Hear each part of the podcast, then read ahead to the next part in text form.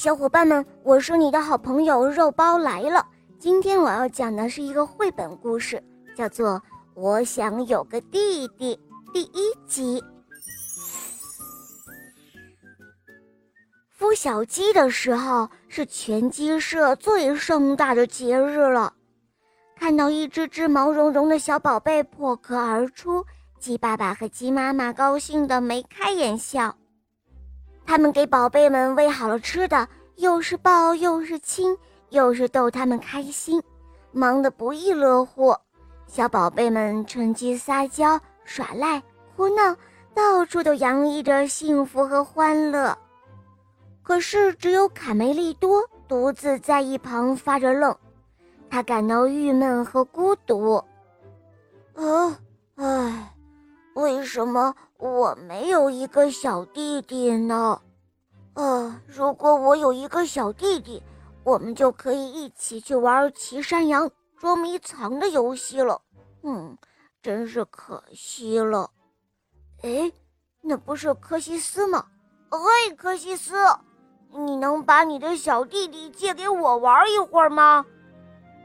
哦，这可不行，怎么可能呢？这是我的小弟。卡梅利多遭到了拒绝，他失望的大喊：“哦，我也要一个小弟弟！哦，爸爸妈妈，怎么样才能生一个孩子呢？”卡梅利多问道。卡梅拉亲切地抱着卡梅利多，跟他解释。这个生命的大秘密，哦，你知道吗，我的宝贝儿？每一个鸡妈妈都要用三个礼拜的时间才能够把小鸡从蛋里孵出来哦。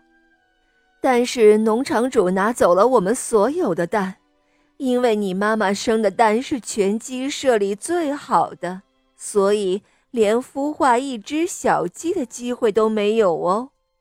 卡梅利多听了之后很伤心，他知道，他可能永远也不会有小弟弟了。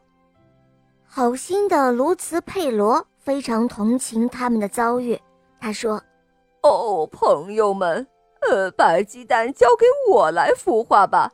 农场主做梦也不会想到。哦，瞧啊，我的木桶里会有你们的蛋哦。”哦，真的吗，亲爱的佩罗？哦，你不光善良，还非常的聪明，啊，这是多妙的主意啊！哦，是啊，一个无人知晓的鸡蛋，哦，一只地下黑鸡，一个秘密的小弟弟。哦，谢谢你了，佩罗。于是呢，就这样，从这天开始，佩罗就在自己的桶里。